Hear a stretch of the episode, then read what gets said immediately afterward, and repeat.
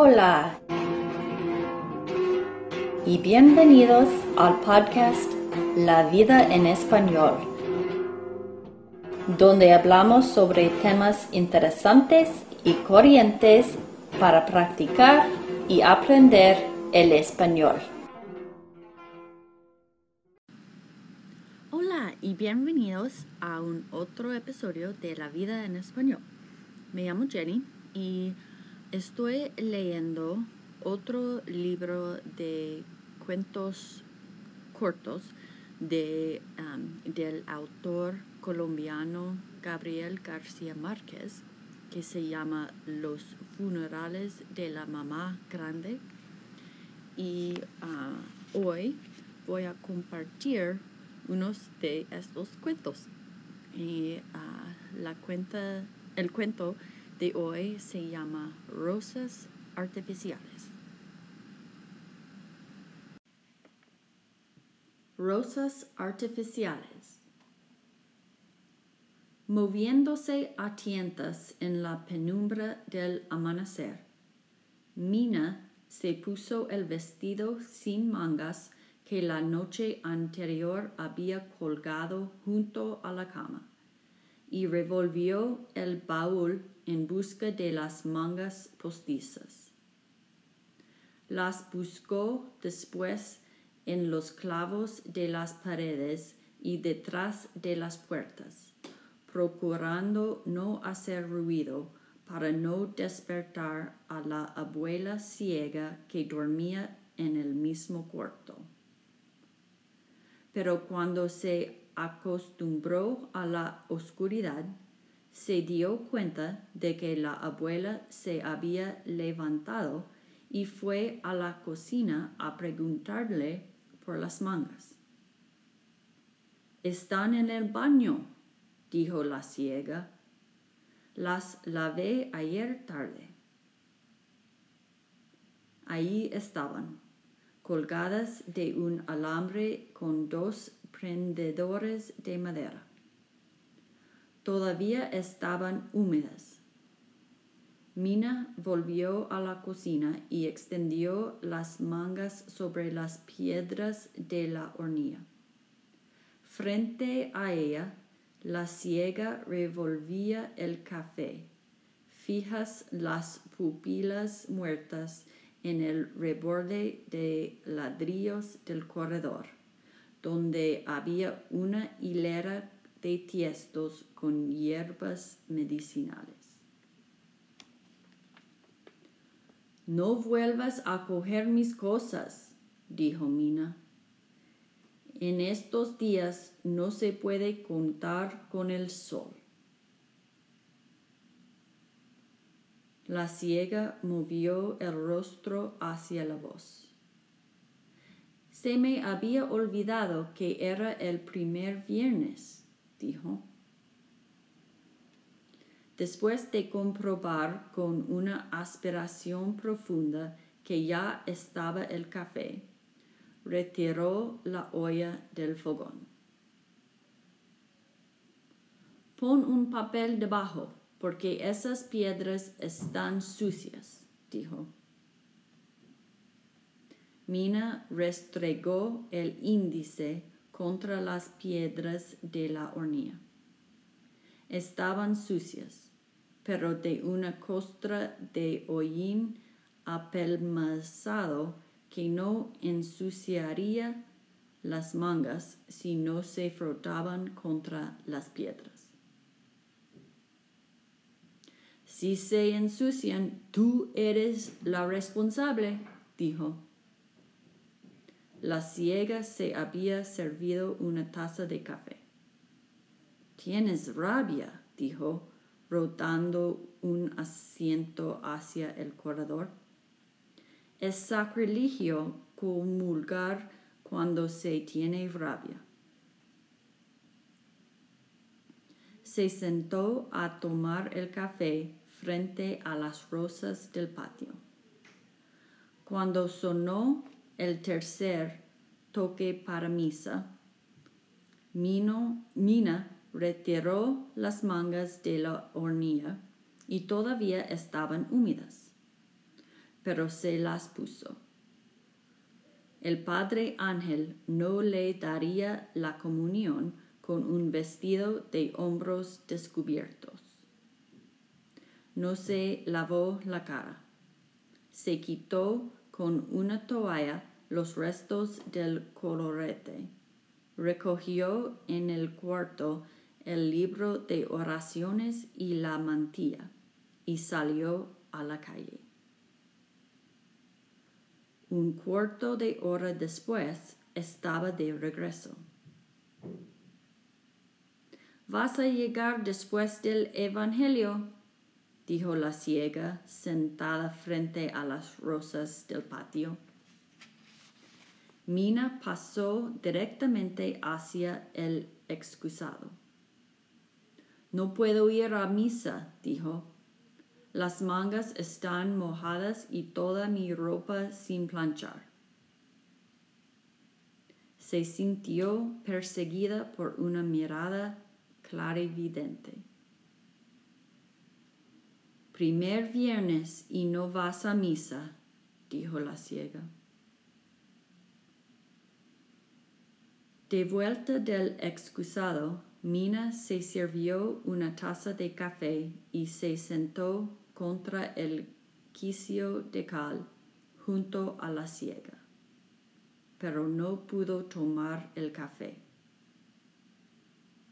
Tú tienes la culpa, murmuró con un rencor sordo, sintiendo que se ahogaba en lágrimas.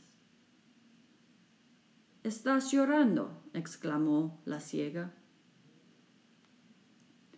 Puso el tarro de regar junto a las macetas de orégano y salió al patio, repitiendo, Estás llorando. Mina puso la taza en el suelo antes de incorporarse. Lloro de rabia, dijo, y agregó al pasar junto a la abuela. Tienes que confesarte porque me hiciste perder la comunión del primer viernes.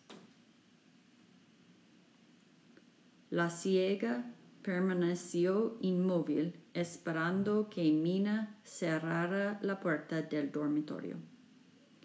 Luego caminó hasta el extremo del corredor. Se inclinó tanteando hasta encontrar en el suelo la taza intacta. Mientras vertía el café en la olla de barro, siguió, diciendo, Dios sabe que tengo la conciencia tranquila. La madre de Mina salió del, del, dormitorio. ¿Con quién hablas? preguntó. Con nadie, dijo la ciega. Ya te he dicho que me estoy volviendo loca.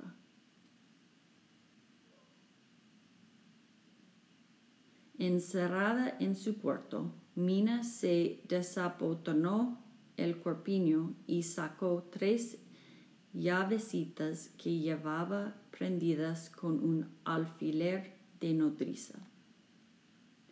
Con una de las llaves abrió la gaveta inferior del armario y extrajo un baúl de madera en miniatura lo abrió con la otra llave. Adentro había un paquete de cartas en papeles de color, de color, atadas con una cinta elástica. Se las guardó en el corpiño, puso el baulito en su puesto y volvió a cerrar la gaveta con llave. Después fue al excusado y echó las cartas en el fondo. Te hacía en misa, le dijo la madre. No pudo ir, intervino la ciega. Se me olvidó que era primer viernes y lavé las mangas ayer tarde. Todavía están húmedas, murmuró Mina. Ha tenido que trabajar mucho en estos días, dijo la ciega. Son ciento cincuenta docenas de rosas que tengo que entregar en la Pascua, dijo Mina. El sol calentó temprano. Antes de las siete, Mina instaló en la sala su taller de rosas artificiales. Una cesta llena de pétalos y alambres, un cajón de papel elástico, dos pares de tijeras, un rollo de hilo y un frasco de goma. Un momento después llegó Trinidad con su caja de cartón bajo el brazo y preguntarle por qué no había ido a misa. No tenía mangas, dijo Mina. Cualquiera hubiera podido prestártelas, dijo Trinidad. Rodó una silla para sentarse junto al canasto de pétalos. Se me hizo tarde, dijo Mina. Terminó una rosa. Después acercó el canasto para rizar pétalos con las tijeras. Trinidad puso la caja de cartón en el suelo e intervino en la labor. Mina observó la caja. ¿Compraste zapatos? preguntó. Son ratones muertos, dijo Trinidad. Como Trinidad era experta en el rizado de pétalos, Mina se dedicó a fabricar tallos de alambre forrados en papel verde. Trabajaron en silencio sin advertir el sol que avanzaba en la sala decorada con cuadros idílicos y fotografías familiares. Cuando terminó los tallos, Mina volvió hacia Trinidad un rostro que parecía acabado en algo inmaterial. Trinidad rizaba con admirable pulcritud, moviendo apenas la punta de los dedos, las piernas muy juntas. Mina observó sus zapatos masculinos. Trinidad eludió la mirada, sin levantar la cabeza, apenas arrastrando los pies hacia atrás, e interrumpió el trabajo. ¿Qué pasó? dijo. Mina se inclinó hacia ella. ¿Qué se fue? dijo. Trinidad soltó las tijeras en el regazo. No. Se fue, repitió Mina. Trinidad la miró sin parpadear. Una arruga vertical dividió sus cejas encontradas. ¿Y ahora? preguntó. Mina respondió sin temblor en la voz. Ahora nada. Trinidad se despidió antes de las diez. Liberada del peso de su intimidad, Mina la retuvo un momento para echar los ratones muertos en el excusado. La ciega estaba podando el rosal. ¿A qué no sabes qué llevo en esta caja? le dijo Mina, Mina al pasar. Hizo sonar las ratones. La ciega puso atención. Muévela otra vez, dijo. Mina repitió el movimiento, pero la ciega no pudo identificar los objetos.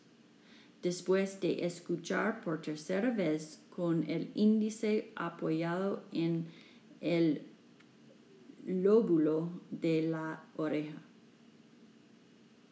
Son los ratones que cayeron anoche en las trampas de la iglesia, dijo Mina. Al regreso pasó junto a la ciega sin hablar, pero la ciega la siguió. Cuando llegó a la sala, Mina estaba sola junto a la ventana cerrada, terminando las rosas artificiales. Mina, dijo la ciega, si quieres ser feliz, no te confieses con extraños. Mina la miró sin hablar. La ciega ocupó la silla frente a ella e intentó intervenir en el trabajo, pero Mina se lo impidió. Estás nerviosa, dijo la ciega. Por tu culpa, dijo Mina. ¿Por qué no fuiste a misa? preguntó la ciega. Tú lo sabes mejor que nadie. Si hubiera sido por las mangas, no te hubieras tomado el trabajo de salir de la casa, dijo la ciega. En el camino te esperaba alguien que te ocasionó una contrariedad. Mina pasó las manos frente a los ojos de la abuela, como limpiando un cristal invisible. Eres adivina, dijo. Has ido al excusado dos veces esta mañana, dijo la ciega. Nunca vas más de una vez. Mina siguió haciendo rosas. ¿Serías capaz de mostrarme lo que guardas en la gaveta del armario? preguntó la ciega. Sin apresurarse, Mina clavó la rosa en el marco de la ventana. Se sacó las tres llavecitas del corpiño y se las puso a la ciega en la mano ella misma le cerró los dedos. Anda a verlo con tus propios ojos, dijo. La ciega examinó las llavecitas con las puntas de los dedos. Mis ojos no pueden ver en el fondo del excusado Mina levantó la cabeza y entonces experimentó una sensación diferente. Sintió que la ciega sabía que la estaba mirando. Tírate al fondo del excusado si te interesan tanto mis cosas, dijo. La ciega evadió la interrupción. Siempre escribes en la cama hasta la madrugada, dijo. Tú misma apagas la luz, dijo Mina. Y enseguida tú enciendes la linterna de mano, dijo la ciega. Por tu respiración podría decirte entonces lo que estás escribiendo. Mina hizo un esfuerzo para no alterarse.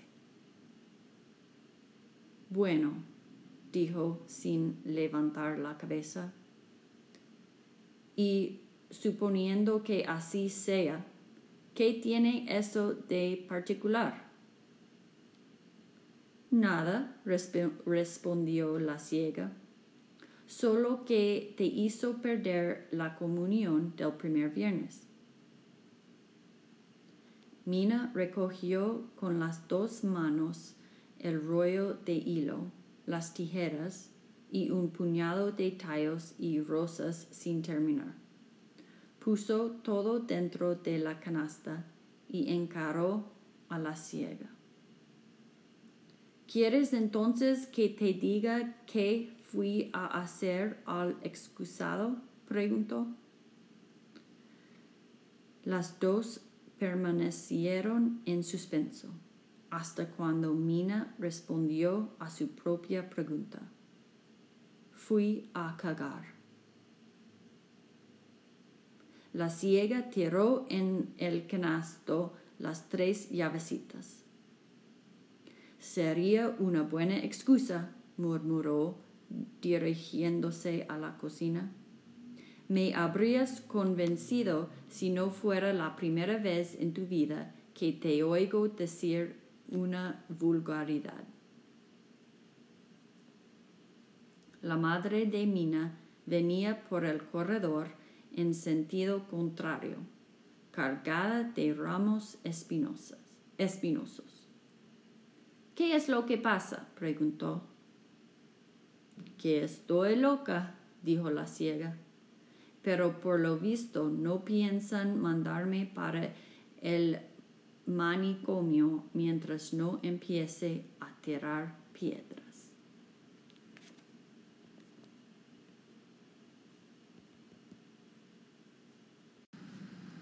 Okay, I hope you liked that. I'm going to now do a few translations of some of the words that I didn't know, some of the things I thought were kind of difficult. Hopefully, they'll be useful for you. Um, there's one sentence that's fairly long and it had a few words that I didn't know. So I'll read the sentence again and then um, translate a few of the words. Frente a ella, la ciega revolvía el café, fijas las pupilas muertas en el reborde de ladrillos del corredor, donde había una hilera de tiestos con hierbas medicinales. So un reborde could mean a ledge, edge, or rim so in this case, el reborde de ladrillos, I think that means a um, brick ledge. And then una hilera de tiestos significa a row of pots, like flower pots. So that's another word for flower pots, tiestos, that I didn't know. Um, ok, después, cuando dice Mina restregó el índice contra las piedras de la hornilla. And that means that she rubbed her index finger against the rocks of the burner. And then it says, estaban sucias, pero de una costra de hollín apelmazado. Uh, so that means they were dirty, but of a crust of caked soot. so hollín is soot. Um, ellos usan um, la palabra el excusado muchas veces en este cuento y el excusado es otra palabra para toilet. Uh, también dicen um, el tarro de regar, which is the jar for watering. So, like for watering those potted plants. Um, también um, hablan de un alfiler de nodriza, and that is a nurse's pin. También un frasco de goma. Es interesante porque goma puede significar gum, glue, or rubber. En este caso, un frasco de goma, yo creo que significa a bottle of glue because she's using them to make the artificial roses.